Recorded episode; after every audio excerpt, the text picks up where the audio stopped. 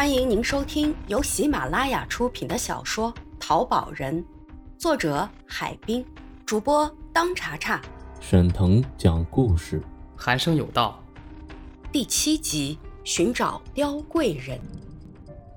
顺着这个线索，肖警长在派出所查找了户籍档案，得知砖瓦厂附近姓柴的人家没有几户，于是肖警长。袁子强和派出所的同志分成几组，分别前往这几户调查。袁子强在一个名叫柴宝生的人家里了解到，那把剑是被柴宝生捡走。但是当天夜里，一个骑摩托车的外地人半夜摸到他家要买剑，那人给柴宝生一千块钱买走了那把青铜剑。肖警长马不停蹄地传讯柴宝生，柴说。我并不认识那个人，他个子有一米七以上，烟瘾挺大的，半夜了还一根接一根的吸烟，吸的是芒果牌的烟，不带烟嘴的那种。说话的口音和南阳口音差不多。桐柏虽然是南阳地区的，但是由于这里临近湖北和信阳地区，因而口音还是和南阳稍有差异。我直接看他骑上摩托走了，嗯，才敢进屋睡觉。根据柴说的情况，萧元两人觉得基本可以锁定刁贵人。萧警长拿出一张照片，让柴宝生辨认。那你看看，跟这个人是不是一个人？对对对，就是这个人，年纪好像比他大点儿。柴宝生肯定地说：“为了及时抓捕刁贵。”追回丢失的文物，堵住青铜剑流失的渠道，处理指示萧警长马上飞往刁贵人可能前往的地方——南方，广州。一架波音七三七降落在白云机场，萧元二人出了机场，打了辆的士，直接来到位于广州西关老区的长寿路，在西关宾馆安顿好后，萧警长对小袁说。小袁，你去休息一下吧，我去市局里接洽一下，那儿的人啊，我都熟。这么热的天，你就不用辛苦再跟我跑一趟了。临近天黑的时候，肖警长带着一个年纪相仿的中年人回到了房间，他向那人介绍：“好，这位是小袁，小袁啊，这位是我们南阳老乡的向天笑，你叫他向大哥就好了。”两人握了握手，坐下后，肖警长又介绍道：“我和向大哥啊是老相识了，每次来广东啊都要麻烦他。”原来向天笑是一名退伍军人，老党员。改革开放初期，他跟着几个同乡到广州做玉石生意，这些年一直住在西关。他说：“中国的玉石生意有很多都是南洋人在做，广东虽然不产玉石。”但是却是最大的玉石集散地和买卖市场，广东揭阳、南海、四会等地都有玉石市场。他现在主要还是做玉石生意，顺带经营仿古书画。肖警长说：“老哥，我也不瞒您。”接着把此行的来意说了一遍。听完肖警长的叙述，向天笑说：“这人呐。”来长寿路的可能性很大，因为大家都知道，改革开放以后，这广州毗邻港澳，港澳商人比较多，这文物走私渠道啊，它也多。而且呀，长寿路靠近荔湾商业区，又是广州有名的古玩一条街，在这里，河南省南阳人他也多。我看呀。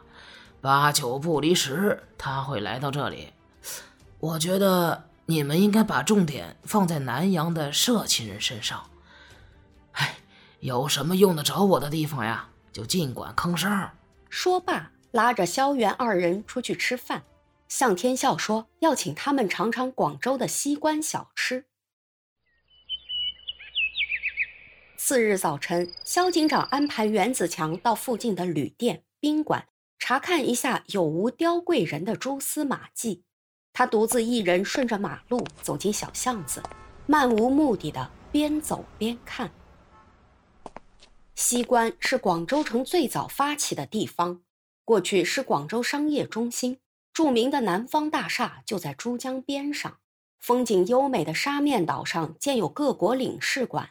此外，西关还有陈家祠、詹天佑故居等许多人文旧址，历史悠久。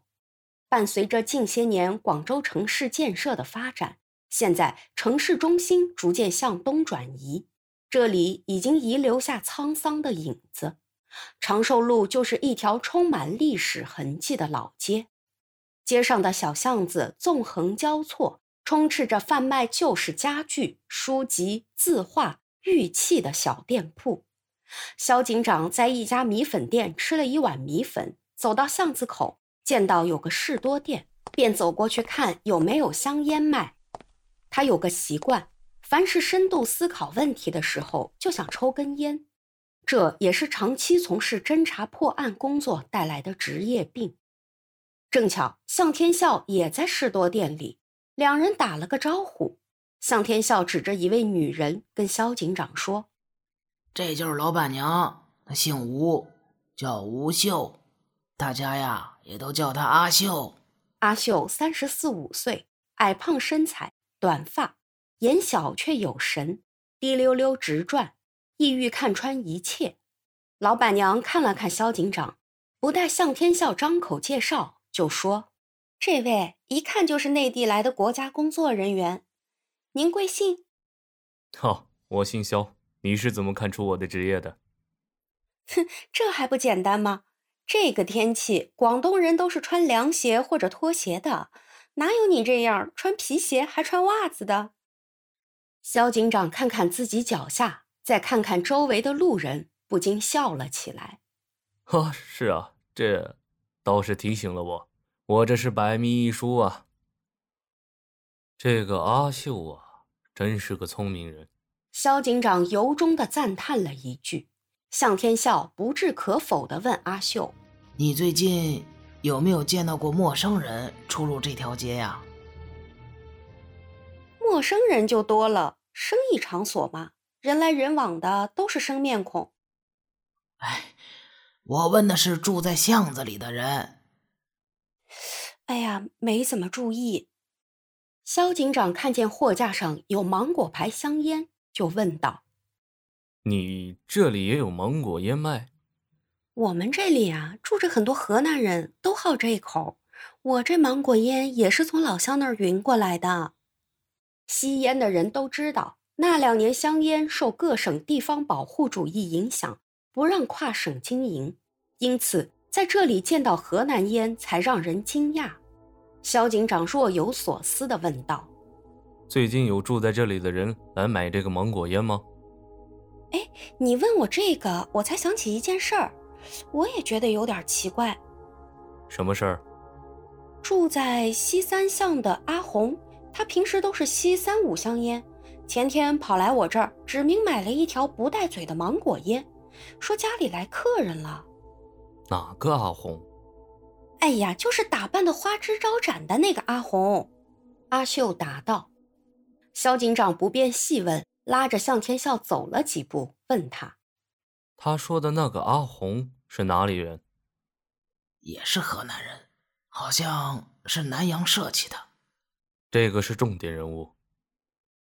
肖警长脑海里腾起一个念头。回到宾馆，肖警长把自己的想法告诉了袁子强。王鹏说那人吸的是不带嘴的芒果。桐柏姓柴，卖贱人说买贱人吸的是不带嘴的芒果。这里卖烟的阿秀看到的也是不带嘴的芒果，不会这么巧吧？这里的买芒果烟的人不是个女人吗？是啊，但问题啊就出在于他平时抽三五，这回却指明买了一条不带嘴的芒果烟。更巧的是，他也是社企人。两人分析觉得，此人在目前应该列为重点侦查对象。过了一会儿，向天笑来到房间，萧警长把他们的看法告诉了向。向天笑说起阿红，这个阿红是广东人的叫法，她的本名叫江红，是河南社旗人。早年跟丈夫来广东做玉石生意，攒了点本钱，丈夫买了台泥头车，和别人搞起建筑生意，把她抛弃了。她一人继续留在这里，先是做玉石生意，后来经不住诱惑，去做了卡拉 OK 舞厅的舞小姐。再后来，从家乡带来几个小妹，专职做起了公关部长。